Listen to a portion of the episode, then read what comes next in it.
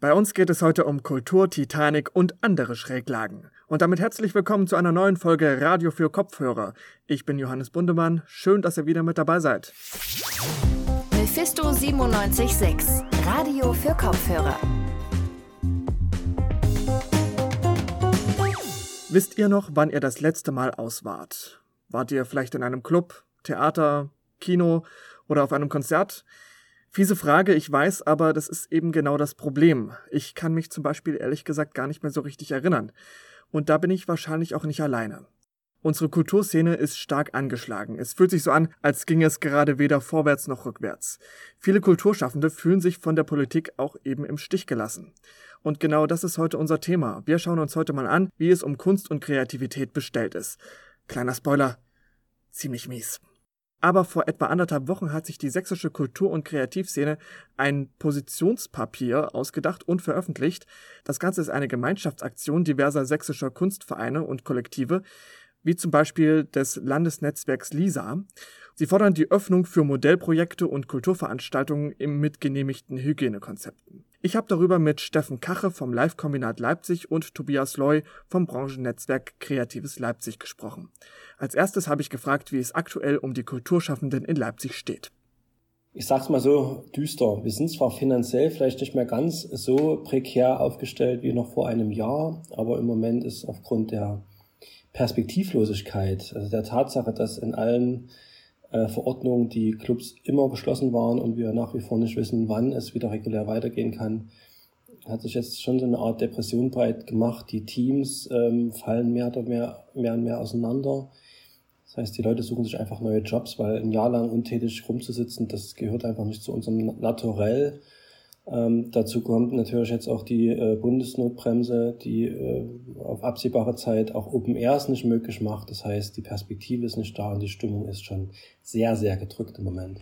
Und ich würde da ergänzen, also natürlich die Clubs trifft es mit am härtesten, weil das natürlich Orte sind, wo ähm, Begegnungen auf Abstand per se nicht möglich sind. Aber na klar, die ganzen anderen Kunst- und Kulturbetriebe, denen geht es nicht viel besser. Also ich bin hier Nachbar von einem Theater ähm, das ist eine wirklich desolate Lage, wenn ich mir anschaue, wie es den Leuten geht. Und wir dürfen natürlich nicht vergessen, dass an diesen ganzen Betrieben ähm, ja nicht nur die Künstler und Veranstaltungsorte hängen, sondern da hängen Designer, die Plakate machen, da hängen die Leute, die Flyer verteilen, da hängen Barleute, da hängen also einfach Technikerinnen, äh, Techniker, ähm, unglaublich viele Menschen noch mit dran ähm, die de facto jetzt seit über einem Jahr ein Berufsverbot haben. Und das macht, äh, das finanzielle ist das eine. Ähm, was das psychologisch mit den Leuten macht, ähm, ist natürlich das andere. Nun habt ihr vor ein paar Wochen dieses Positionspapier veröffentlicht und habt euch da mit einigen anderen Organisationen zusammengetan, wie zum Beispiel auch dem Landesnetzwerk LISA und dem Clubnetz Dresden. Wie kam das zustande? Also wie kamen so viele Organisationen da quasi auf einen gemeinsamen Nenner? Das ist eigentlich fast der normale Prozess gerade. Also das ist das, was Steffen ja eben auch be beschrieben hat. Wir sind im permanenten Austausch mit Gott und der Welt. Also es ist wirklich so, ähm, also wir haben hier in Leipzig, das, das ist Leipzig-Netzwerk, es gibt die Livecom, es gibt das Kreative Deutschland und all diese Verbände versuchen ja seit eineinhalb Jahren also auch Leipzig Plus Kultur und wie sie alle heißen, Lisa, die ähm, versuchen seit seit eineinhalb Jahren eben jetzt ähm, sinnvolle, sichere Veränderungen voranzutreiben. Und wir sind einfach im permanenten Austausch und haben an der Stelle das Position, Positionspapier verfasst und natürlich im Netzwerk geteilt. Und einige Leute haben es mitgezeichnet. Vielleicht mal ergänzen, die Erfahrung ist leider auch, ähm, dass es sehr, sehr äh, viel Energie bedarf, um von der Politik gerade auf, auf Landesebene überhaupt gehört zu werden und um dann natürlich eine gewichtigere Stimme zu bekommen ist es umso wichtiger, dass wir äh, hier in Sachsen alle mit einer Stimme sprechen, also alle die, die das in irgendeiner Form betrifft. Deswegen haben wir so ein, arbeiten wir gerade sehr massiv an dem Aufbau von Netzwerken, um einfach Gehör zu bekommen. Das ist der ganz entscheidende Punkt. Und deswegen stehen da auch so viele Bund. Gab es da jetzt aus der Politik schon Rückmeldungen? Also man muss ja wirklich unterscheiden sagen wir, zwischen der Kommunal- und der äh, Landespolitik. Auf der kommunalen Ebene, ähm, sagen, haben wir seit äh, jetzt anderthalb Jahren, also sofort nach dem Lockdown, einen Krisenstab mit einem Kulturdezernat etabliert, der funktioniert sehr, sehr gut. Also da haben wir auch das Gefühl, wirklich gehört zu werden und verstanden zu werden. Äh, und da wird auch versucht, immer wieder Themen nach Dresden zu bringen. Und leider ist dann aber auch die Erfahrung, dass man dann in Dresden scheitert und dort nicht gehört wird. Also diese Unterscheidung müssen wir wirklich treffen und es ist halt wirklich traurig, dass wir es nicht schaffen, ähm, obwohl wir schon zum Beispiel vor Jahren konkrete äh, Lösungsvorschläge, sei es bei Kontaktnachverfolgung, sei es äh, zu Konzepten für äh, Teststrategien und Öffnungsstrategien, äh, um die Kultur mittels Tests wieder zu öffnen. Also die Gespräche hatten wir letztes Jahr im, im Spätsommer und es äh, entwickelt sich daraus leider nichts. Es wird nicht gehört. Es, wir wissen nicht warum. Ähm, wir hatten selber schon Gespräche auch mit der Barbara Klepsch, unserer Kulturministerin. Ähm, und das ist leider, leider äh, sehr, sehr traurig. Ähm, vielleicht liegt es an der politischen Situation, also an der Konstellation, wer da an der Regierung ist. oder dass Städte wie Dresden, Chemnitz und Leipzig da progressiver sind, auch was das Verständnis für äh, die Wertigkeit von Kunst und Kultur betrifft. Das ist leider unsere Erfahrung, die wir gerade machen müssen. Und also an der Stelle würde ich vielleicht tatsächlich noch ergänzen, das ist tatsächlich neben der, der inhaltlichen Kritik an der Bundesnotbremse, äh, ist das wirklich ein Problem, dass kommunal oft die, die Politik und die Verwaltung sehr gute Konzepte hat, sehr gute Ideen hat, ähm, wie man sicher eben Kultur und auch ganz andere Gastronomie, ne, äh, andere Branchen unterstützen kann und auch wieder öffnen könnte. Und es geht darum, um sichere Öffnungskonzepte Leider ist das in Land und Bund eben nicht ganz so, dass das gesehen wird. Also wenn wir jetzt nach, nach Augustusburg schauen, äh, wo es das erste sächsische Modellprojekt gab, das war maßgeblich dort von, von der Kommunalpolitik getragen. Und wir haben gesehen, dadurch, dass geöffnet wurde, dadurch, dass getestet wurde, wurden ein Haufen Leute gefunden, die erstmal sonst unentdeckt blieben. Dadurch ging natürlich in, in einem ersten Schritt die Zahlen nach oben und dann rapide nach unten. Ähm, das heißt, öffnen mit Teststrategie ähm, und natürlich weiterhin Abstandsgebot, wo es äh, notwendig ist, ist tatsächlich eher ein Beitrag, diese Pandemie unter Kontrolle zu kriegen und natürlich gleichzeitig den Menschen wieder Leben zu ermöglichen. Man kann also quasi auch jetzt zusammenfassend sagen, es sind Konzepte da, es sind Ideen da, wie man das alles umsetzen kann, aber dem wird von der Politik keine richtige Bedeutung, keine Priorität zugemessen. Ja, das ist, ähm, es gab ja oder es gibt ja immer die Forderung, dass wir auf die Wissenschaftler hören und dass wir wissenschaftlich fundierte Entscheidungen treffen. Wir haben aber leider die, äh, die, das Gefühl, dass das immer mehr in den Hintergrund rückt und dass teilweise Ad-Hoc-Entscheidungen getroffen werden, um irgendwas zu tun. Und wie gesagt, diese Entscheidung zu sagen, wir ähm, legen äh, Open-Air-Veranstaltungen, also Sachen, wo sich die Menschen unter freiem Himmel treffen können, immer mehr Steine in den Weg, führt ja dazu, dass sie in die geschlossenen Räume zurückgedrängt werden, wo ja die Ansteckungen stattfinden. Und wenn man sich einfach mal umschaut, was rings um Deutschland passiert, dort wird versucht, alles möglich außerhalb, also im freien Himmel möglich zu machen, um die Leute aus den geschlossenen Räumen rauszubekommen, weil halt erkannt wurde und auch wir das ja letztes Jahr bewiesen haben, Infektionen unter freiem Himmel sind eher sehr, sehr selten und Superspreading-Events gibt es da nicht. Und eine sinnvolle Maßnahme wäre, den Leuten zu erlauben, sich unter freiem Himmel zu treffen, auch Außengastronomie zu öffnen. Wir haben letztes Jahr bewiesen, es gibt äh, Hygienekonzepte, die funktionieren. Es gibt keinen Grund, dass wir das nicht tun. Äh, und wir verstehen nicht, warum das ähm, ja, so ist. Und wir haben ja eine, ein Punkt in äh, der Corona-Schutzverordnung ist, wir brauchen 28 Tage stabil unter Inzidenz 50, damit Außenveranstaltungen mit 50 Leuten möglich werden. Das heißt, die Open-Air-Saison für dieses Jahr ist im Prinzip damit erledigt. Und äh, wie gesagt, mit unserem, äh, mit unserem äh, Aufschlag hier, äh, mit unserem Protestbrief, da sind wir auch nicht allein. Da ist ja der Kulturrat dabei. Ähm, wie gesagt, die Livecom hat da auch ähm, eine, eine, äh, ein Schreiben verfasst. Es gibt Aussagen aus Berlin. Ähm, wir haben, was Tobias schon gesagt hat, wir haben funktionierende Modellprojekte wie in Tübingen gehabt, die jetzt dann aufgrund äh, dieses, dieser Bundesverordnung eingestellt werden müssen. Und wir wissen zum Beispiel auch nicht, wann wir mit unserem Leipziger Projekt starten können. Ja, wir haben ja jetzt erstmal Mai und damit steht jetzt der Sommer und damit auch die Sommersaison vor der Tür. Was erhofft ihr euch denn in den kommenden Wochen für Änderungen in den Lockdown-Regelungen? Also realistisch gesehen wird bis 30.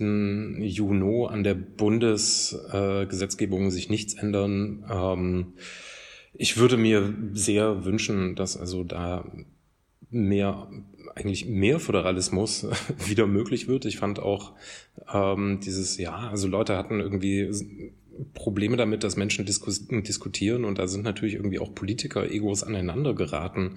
Ähm, aber ähm, ich würde mir wünschen, dass viel, viel mehr auf das regionale Infektionsgeschehen geschaut wird und ähm, den Leuten eben dort, wo sie wissen äh, und abschätzen können, was für Entscheidungen sie treffen, also in den Kommunen, denen auch die Entscheidungsgewalt zu geben. Ja, und ganz, ganz klar äh, würde ich mir wünschen, dass wir für draußen Kulturveranstaltungen äh, stattfinden lassen können. Ähm, die Gesellschaft für Aerosolforschung hat das, wie gesagt, ähm, selbst ein Positionspapier verfasst, ähm, auf das wir uns ja auch beziehen, dass das Risiko als sehr, sehr gering einschätzt, deutlich geringer als in Innenräumen. Also lasst uns unter vernünftigen Hygienekonzepten nicht erst im Juli, sondern zeitnah anfangen, Veranstaltungen zu ermöglichen. Das war unser Interview mit Tobias Loy und Steffen Kache. Mit ihnen habe ich über die Probleme der Kulturlandschaft während des Lockdowns gesprochen. Während in der Kulturszene pandemiebedingt gerade ja einiges stillsteht, kommt das Leipziger Straßentheater Titanic im wahrsten Sinne des Wortes in Bewegung. Das Theater ist nämlich in der letzten Woche mit Sack und Pack von der alten Messe nach Engelsdorf umgezogen. Titanic gibt es schon seit 1990 und seitdem ist es in der ganzen Welt unterwegs und gibt Vorstellungen an den unterschiedlichsten Orten. Über den Umzug des Theaters und dessen Zukunft spreche ich jetzt mit meiner Kollegin Anne Stein. Hi Anne. Hallo. Anne, wie sieht's aus? Bist du Theatergängerin? Ja, eigentlich gehe ich total gerne ins Theater. Ich bin auch neu in Leipzig und deshalb hatte ich mich eigentlich total darauf gefreut, hier auch mal ähm, dann ins Theater zu gehen und die Kulturszene auszuchecken, aber das war bisher leider noch nicht möglich. Ja, eigentlich sitzen wir da an einer guten Stelle. Ich bin auch schon etwas länger in Leipzig und ich bereue gerade, dass ich sehr viele Chancen in der Vergangenheit nicht genutzt habe. Aber Titanic ist ja nun schon ein eher besonderes Theater, denke ich, kann man sagen.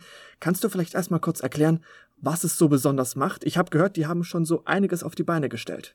Ja, genau. Ähm, seit über 30 Jahren gibt es das Theater hier in Leipzig. Besonders ist da vor allem, dass die ziemlich große Inszenierungen machen und das unterscheidet sie dann eben auch von dem normalen Theater. Namensgebend war übrigens die erste Inszenierung Titanic im Jahr 1990. Erklär uns doch mal, inwiefern unterscheiden sich denn die Inszenierungen dort von dem Theater, das man, naja, das man normalerweise so kennt? Naja, also erstmal findet alles draußen statt und dadurch gibt es natürlich auch deutlich mehr ZuschauerInnen als bei Vorstellungen drin. Und außerdem ist das Theater natürlich viel flexibler, was den Vorstellungsort angeht. Bei der Show zum Jahrtausendwechsel, also 1999 zu 2000, waren zum Beispiel mehr als 50.000 Menschen auf dem Augustusplatz. Das Theater will so eben versuchen, Themen auch für Menschen, die nicht so häufig ins Theater gehen, verständlicher aufzubereiten. Das sehen die dort eben auch als demokratische Form, sodass jeder mit freiem Eintritt kommen und gehen kann, wann er will. Wow, also ich kann mir vorstellen, dass da auch so der eine oder andere Theatermuffel durchaus mal an die, an die Thematik rangeführt wird. Aber kommen wir doch nochmal auf diesen Umzug zurück. Warum musste das Theater überhaupt von der alten Messe weg? Ja, also das Problem war, dass auf dem Gelände, auf dem das Theater die ganze Zeit war, also auf der alten Messe, das sollte anders genutzt werden. Statt dem Theater soll auf dem Gelände jetzt ein Baumarkt gebaut werden. Das war schon seit über fünf Jahren klar, aber es war ziemlich schwierig, einen Ort zu finden, der geeignet war für das Theater. Ein paar Orte waren zu klein, andere teuer und ähm, dann eben erst mit dem neuen Ort in Engelsdorf wurde dann ein passender Ort gefunden. Dieser Umzug hat jetzt letzte Woche begonnen. Und ich muss sagen, ich kann mir das gar nicht so richtig vorstellen. Also, da zieht ein ganzes Theater um. Wie sieht das aus? Ich habe mit Uwe Köhler gesprochen, dem künstlerischen Leiter von Titanic, und der hat mir von den Vorbereitungen erzählt. Hervorgehoben hat er da vor allem, dass das Ganze natürlich nicht mit einem normalen Wohnungs- oder Hausumzug vergleichbar sei.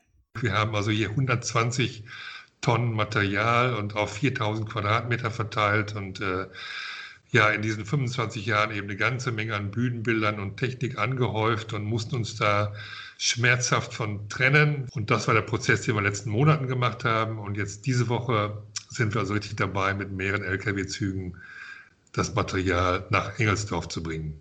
Insgesamt also eine ziemlich aufwendige Aktion, besonders auch deshalb, weil das Theater sich ziemlich verkleinern musste. Was meinst du mit verkleinern? Naja, auf dem Gelände der alten Messe hatte das Theater über 4000 Quadratmeter Platz, um alles unterzubringen. Jetzt steht dem Theater nur noch ein bisschen mehr als 1000 Quadratmeter zur Verfügung. Das hat aber auch Vorteile, sagt Uwe Köhler.